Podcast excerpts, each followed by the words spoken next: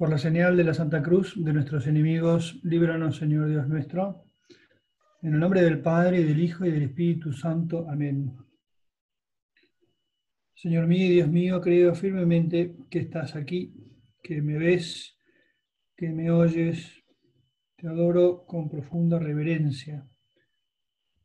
Te pido perdón de mis pecados y gracia para hacer con fruto este rato de oración. Madre mía Inmaculada, San José, mi Padre y Señor, Ángel de mi guarda, intercedan por mí. Bueno, a lo largo del año, la Iglesia nos va proponiendo fiestas de, de nuestra fe que están relacionadas con los santos, con la Virgen, y hoy en particular una fiesta que gira alrededor de uno de los momentos de la vida de Jesús. Lo que hace la iglesia es a lo largo del año invitarnos a, mirarlo a Jesús en algunas de las escenas del Evangelio, como la que nos propone hoy en la fiesta de la transfiguración de Jesús.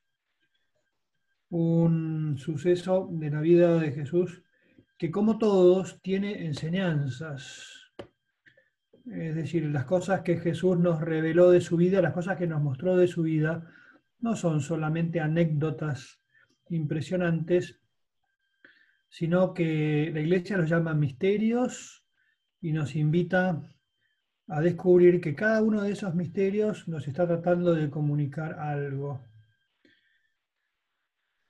Este mm, suceso de la transfiguración de Jesús lo cuentan casi todos los evangelios. Lo cuentan Marcos, Lucas y, y Mateo. Y vamos a leerlo del Evangelio de San Mateo. Son prácticamente iguales, con algún pequeño cambio, lo que nos relatan. Primero voy a leer directamente el texto del Evangelio como para poder imaginarnos el momento y después vamos a hablar un poco de las circunstancias en las que se dio y qué es lo que pensamos que Jesús nos quiere enseñar con este suceso. Dice así el Evangelio de San Mateo en el capítulo 17. Seis días después, toma Jesús consigo a Pedro, a Santiago y a su hermano Juan, y los lleva aparte a un monte alto y se transfiguró delante de ellos. Su rostro se puso brillante como el sol, y sus vestidos se volvieron blancos como la luz. En esto se les aparecieron Moisés y Elías, que conversaban con él. Quedémonos acá y, y como tratamos de hacer siempre, estos ratos de oración, tan, tan raros, porque lo hacemos a través de la pantalla, siempre sería mejor poder hacerlo en una iglesia, en un lugar más adecuado para hacer la oración, delante del sagrario, pero ahora tenemos por lo menos la oportunidad de, de buscar alguna imagen que nos acompañe en esta meditación. Cuentan los evangelios que Jesús estaba con sus apóstoles y con un grupo de discípulos y con la soltura con la que Jesús se movía, en un momento se, aparta del grupo e invita a que lo acompañen a Pedro, a Santiago y a Juan. Los tres aparecen en varias ocasiones junto con Jesús. Jesús los invita aparte, como si fueran por así decir, sus amigos más cercanos o aquellos que él quiere que vivan algunas cosas con él. El contexto tiene que ver con algo que había pasado unos días antes. Acá, como ves, empezaba el texto, decía, seis días después, Jesús había estado preparando. Y entonces nos un Si bajan los micrófonos, yo, yo anoto el mío. ¿Estamos? Bueno, entonces decía que, mm, que Jesús había estado caminando lejos de donde estaba habitualmente, en un lugar solitario con sus doce apóstoles, y entonces los había sometido a una especie de, de interrogatorio. Les había preguntado a sus amigos que le contaran qué era lo que la gente decía sobre él. Interesante ver cómo Jesús los hace hablar los apóstoles. Y entonces ellos van respondiéndole, ¿no? Le dicen, ¿qué, dice? La gente de vos dice muchas cosas. Jesús dicen que sos Juan el Bautista, que lo habían matado tiempo, poco tiempo antes. Otros dicen que sos algún profeta como Jeremías o como Elías, antiguos profetas que habían tenido una fuerte presencia en el pueblo de Israel, porque también Jesús estaba eh, siendo muy famoso, por decirlo de alguna manera. Y entonces una vez que los apóstoles se fueron soltando con sus, con sus respuestas, Jesús se ve que tenía guardada una pregunta para ellos. Y entonces una vez que terminaron de responderle, les dijo, bueno, eso es lo que dice la gente. Ustedes, ¿ustedes quiénes dicen que soy yo? Vos imaginate que estuviéramos ahí metidos entre el grupo de los apóstoles, como cerrar los ojos e irnos a aquel momento que Jesús pasea la mirada entre sus apóstoles, estamos nosotros metidos en el medio y Jesús mirándote te pregunta, para vos, ¿quién soy yo? Está buena la pregunta, ¿no? Porque los apóstoles empezaron por ahí a repasar fichas en la cabeza, qué digo, qué no digo.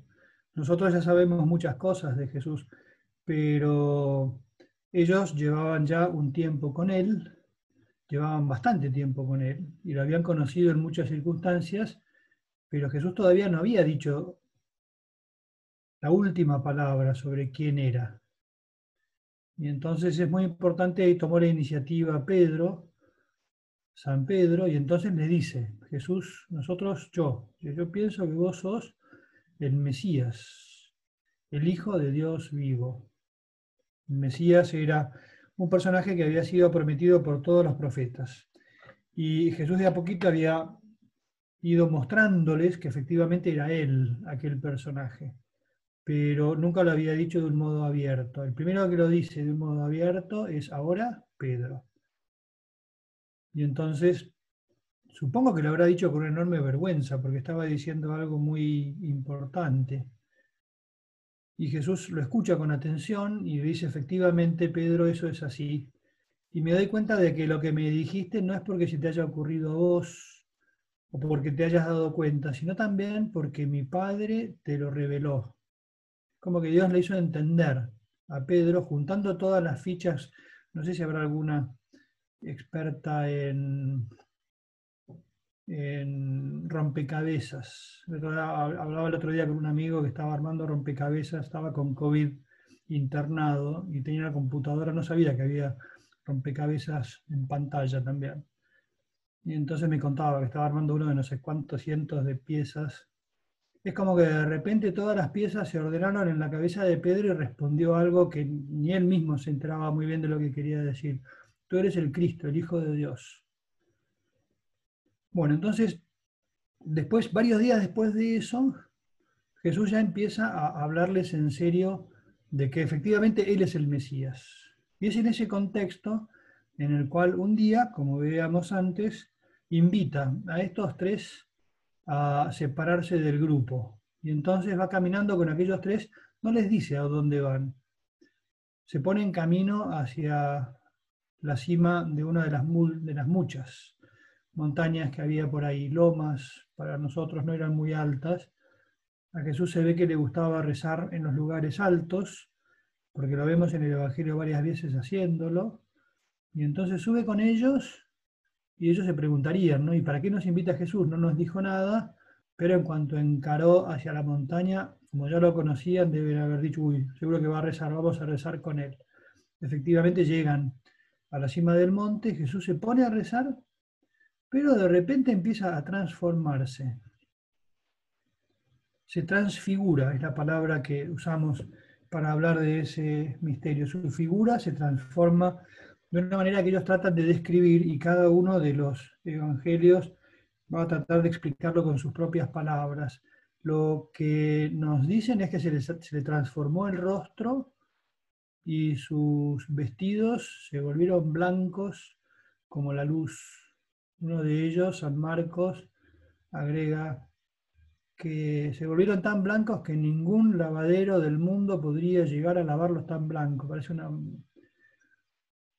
una publicidad de jabón para el lavarropas.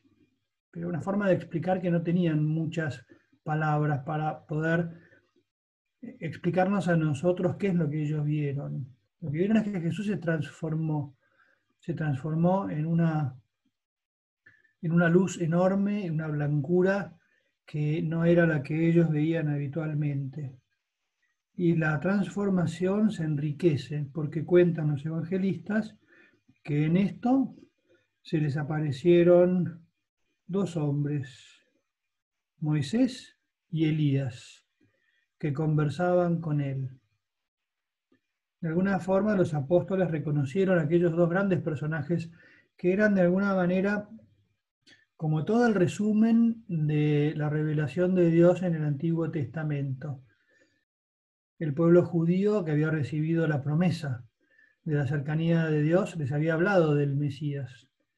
Y de alguna forma el pueblo judío se guiaba por dos grandes principios. Uno era la ley y los otros, y el otro los profetas. Moisés era el representante de la ley y Elías, el representante de los profetas. Por lo cual entendemos que Jesús lo que quiso fue que aquellos dos hombres que aparecieron a charlar con él confirmaran a Pedro, a Santiago y a Juan de aquello que había dicho en su momento Pedro sin entender demasiado, que él era efectivamente el Mesías, el que venía a salvar a su pueblo, el que venía a salvar a todos los hombres.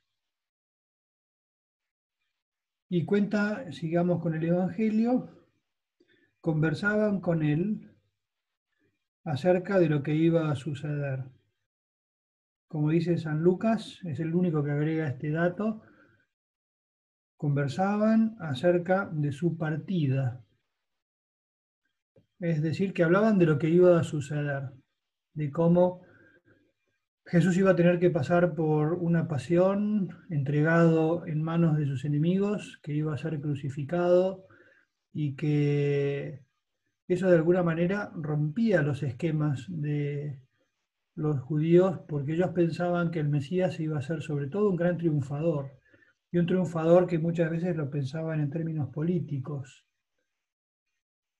Jesús se transforma delante de ellos, habla con estos dos personajes sobre eso y los apóstoles se quedan medio atontados. Acá también cuentan los evangelios la actitud de, los apóstoles diciendo que estaban como adormecidos, con la cabeza llena, no eran capaces de entender muy bien lo que pasaba. Sigamos el Evangelio, como en un determinado momento Pedro vuelve a tomar la palabra. Viendo todo ese espectáculo, impresionado por la belleza que manifiesta Jesús en tanta luz, impresionado por la presencia de los dos grandes personajes de la historia del pueblo de Israel.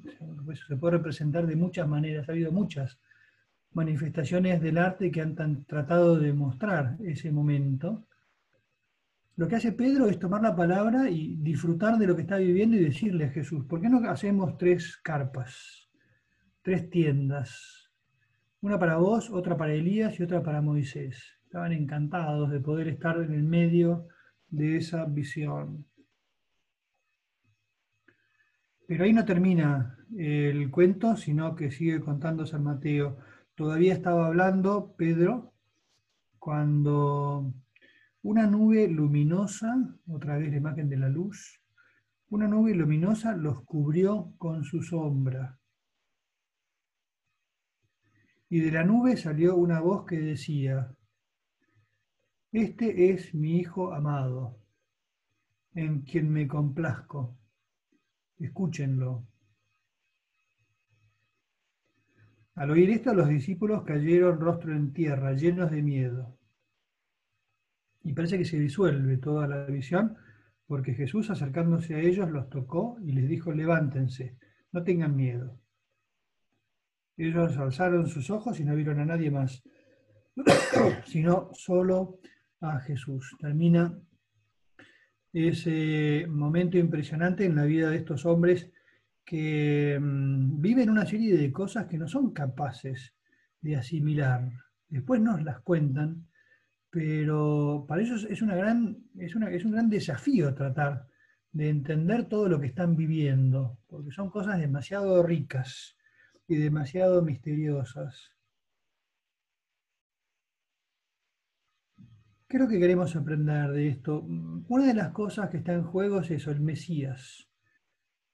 A veces los cristianos queremos que el mundo funcione como a nosotros nos parece. Vemos que hay mucho desorden, que hay gente mala, que hay mucha violencia, que hay mucha soberbia y nos gustaría que de alguna forma la religión se hiciera más visible, que de alguna forma triunfara en el medio de la cultura tan rica y tan variada en la que vivimos y a veces ciertamente tan problemática porque no sigue las enseñanzas de Jesús y nos gustaría que él triunfara de alguna manera y por ahí no es así. Lo digo yo, tal vez no es lo que pensás, ¿no? pero que triunfara de alguna manera. Y Jesús les hace entender a los apóstoles que ellos también esperaban que Jesús en algún momento triunfara y se hiciera famoso en serio y pudiera guiar al pueblo a, la liberación, por ejemplo, a la liberación política. Y Jesús les hace entender, primero y más importante, quién es Él. Hay una pregunta que recorre todo el Evangelio y que nosotros ya tenemos respondida, pero aquellos que vivían día a día con Jesús no la tenían tan clara desde el principio. La pregunta es, ¿quién es este hombre? Porque lo veían evidentemente como un hombre que tenía una palabra poderosa y que tenía una capacidad muy llamativa de hacer milagros, de echar demonios, pero no terminaban de entender verdaderamente quién era. Lo que quiere Jesús es mostrarles el contenido de aquello que había dicho verdaderamente San Pedro. Tú eres el Hijo de Dios vivo. Se muestra como el Hijo de Dios.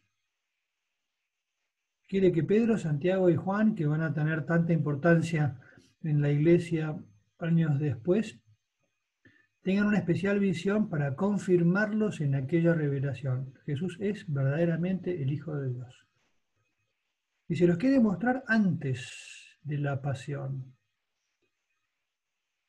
A partir de este momento en el cual Pedro dijo lo que dijimos antes y Jesús se transforma delante de ellos, Jesús va a empezar a hablar en serio de cómo el destino que tiene es el de ir a Jerusalén, ser entregado en manos de los sacerdotes, ser torturado, insultado, castigado, condenado a muerte y que al tercer día va a resucitar.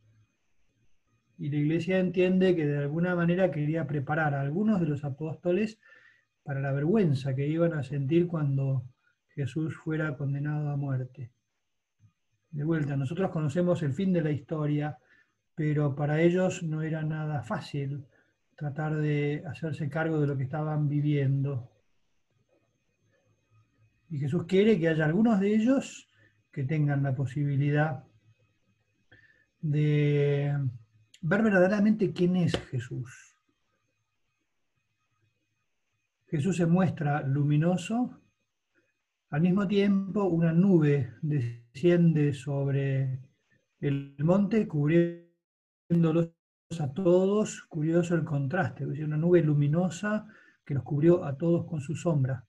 Eso la iglesia lo entiende como el Espíritu Santo. En el Antiguo Testamento se contaba que bajaba el Espíritu de Dios, a pesar de que en el Antiguo Testamento no sabían quién era el Espíritu de Dios, que bajaba el Espíritu de Dios sobre el pueblo. Y acá era el Espíritu Santo que cubría a todos aquellos que acompañaban a Jesús. Y se escucha la voz del Padre que es interesante porque es la única vez que se escucha la voz del Padre y, que contiene un mandato.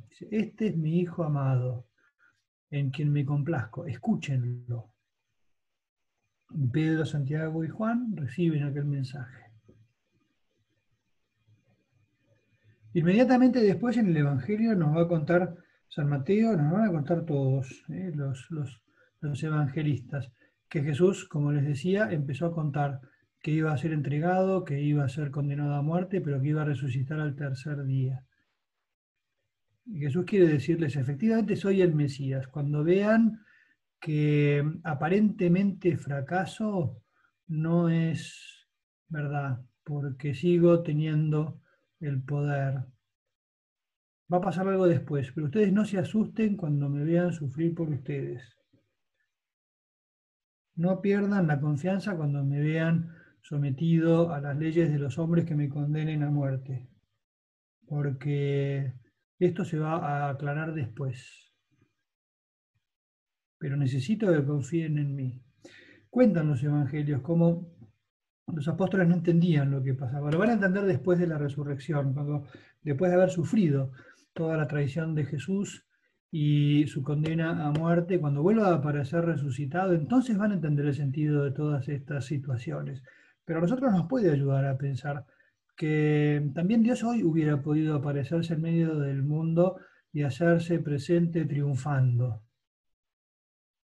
Pero no quiso Dios que se, fuera, se hiciera así, sino que quiso que pasáramos por un momento de incertidumbre y que a veces es personal, porque a veces nosotros estamos medio en las sombras, a veces no lo vemos a Dios, a veces no lo entendemos, a veces no sabemos qué hacer, a veces no sabemos cómo buscarlo, queremos encontrarlo pero no lo vemos, nos gustaría verlo más presente en nuestra vida o en la vida a nuestro alrededor, en el ejemplo de nuestros amigos o en las cosas que se proponen en la sociedad y no lo vemos ahí.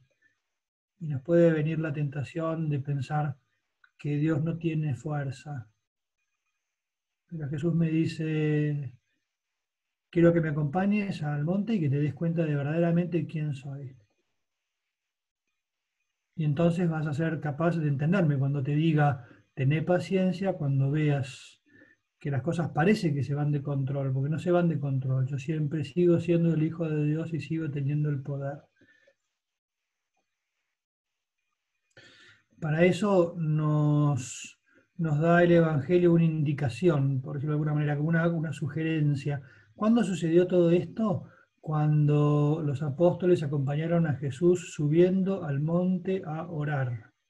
Qué importante que es que los cristianos recordemos que necesitamos la oración para poder entender estas cosas y asimilarlas para poder darnos cuenta de que a veces en el medio de la oscuridad en el mundo, Jesús también se nos, se nos revela en el corazón, nos hace entender que a pesar de que parece haber mucha oscuridad, en realidad Él sigue estando ahí siempre disponible.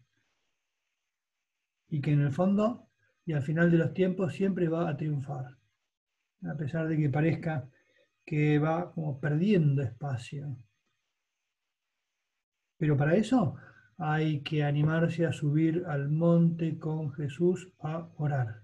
Subir al monte, la iglesia de modo simbólico solía pensar en ese subir al monte como, como un esfuerzo, hay que hacer esfuerzo, cuesta proponerse todos los días rezar un rato, todos los días acercarse al Evangelio, todos los días dedicarle un tiempo a escuchar la palabra de Jesús porque nos vemos atropellados por otras preocupaciones, a veces por tonterías, a veces por cosas importantes que nos distraen de un modo eh, avasallador. Hoy hablaba con una, con una chica que trabaja estos días haciendo home office porque teletrabajo, porque no puede ir a la oficina, pero contaba cómo se pone mucha exigencia y entonces termina todo el día enchufada a la pantalla, trabajando, haciendo cosas que le parecen muy importantes, pero ella misma me decía que se daba cuenta de que no era capaz a veces de decir basta.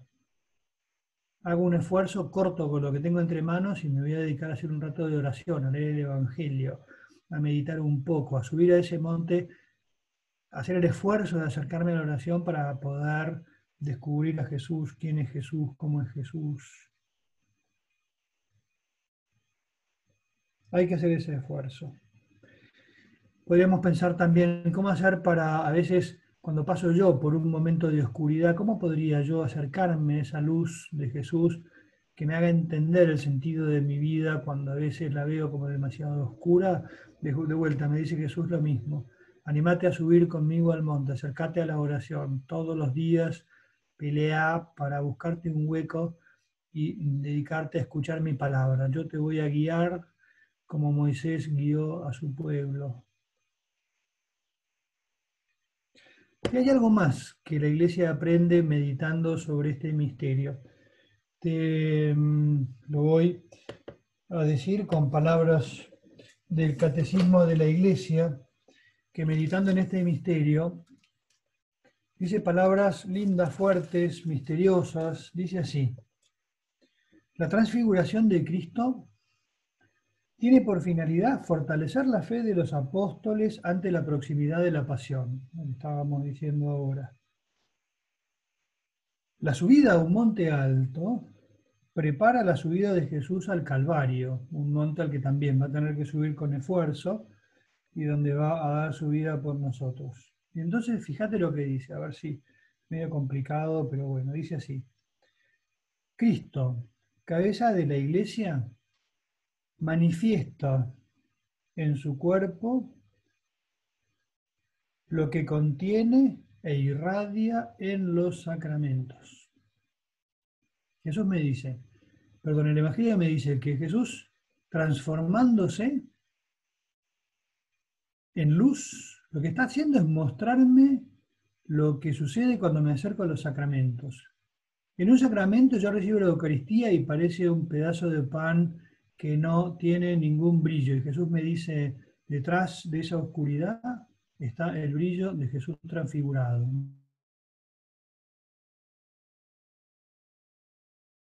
En un momento que parece por ahí oscuro, porque tengo que enfrentarme con mis pecados y hablarte de Jesús y pedirte tu perdón, el sacerdote me da la absolución con una oración que me dice yo te absuelvo y parece que son simplemente palabras, pero detrás está toda la luz de ese Dios que escondido en esas palabras me está dando toda su luz, toda su fuerza, todo ese brillo y esa alegría que da la aparición de Jesús transfigurado es la palabra.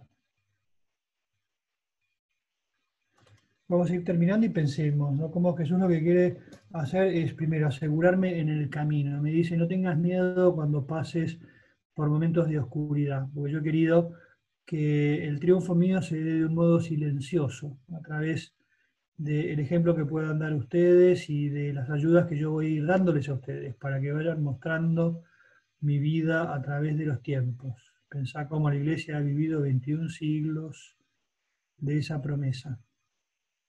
Y me dice también, acércate a la oración, que es donde vas a conseguir esa luz. Y me dice, sobre todo, acércate a los sacramentos, que son esos lugares donde mi luz se presenta de un modo tan especial. Estaba pensando en esta noche cuando desde Sur hagan la adoración, que pensemos, que acercarnos a esos momentos de oración, en tratar de hacer un ratito de oración delante del Santísimo, que sea a través de las pantallas este misterio y a darle a Jesús la oportunidad de mostrarse. ¿Cuántas veces nos damos cuenta de que nos ayuda la adoración al Santísimo? Porque Jesús, el brillo de Jesús se esconde detrás de esa imagen que parece que es poco importante. Terminemos este rato de oración pidiéndole a Jesús que nos ayude a repasar en este tiempo en el que tan poca posibilidad tenemos de recibir los sacramentos, de pensar que tal vez sea el momento de dedicarle un poquito más de tiempo a la oración y poner el deseo de que podamos recuperar cuanto antes y la, pandemia nos lo permita, la cercanía a Jesús que se transfigure ante nosotros en los sacramentos. Sobre todo ya los que hemos recibido los otros sacramentos, a recibirlo en la Eucaristía, y a recibirlo en el perdón de los pecados, que esa luz nos dé fuerza, nos dé alegría, nos dé perdón, nos dé limpieza y nos dé una vida que, que descubramos cada vez mejor, que está firme y segura en un camino que a veces se recorre en la oscuridad. Terminemos dándole gracias al Señor. Te doy gracias, Dios mío, por los buenos propósitos, afectos e inspiraciones que me has comunicado en esta meditación. Te pido ayuda para ponerlos por obra. Madre mía Inmaculada, San José, mi Padre y Señor, Ángel de mi guarda, intercedan por mí.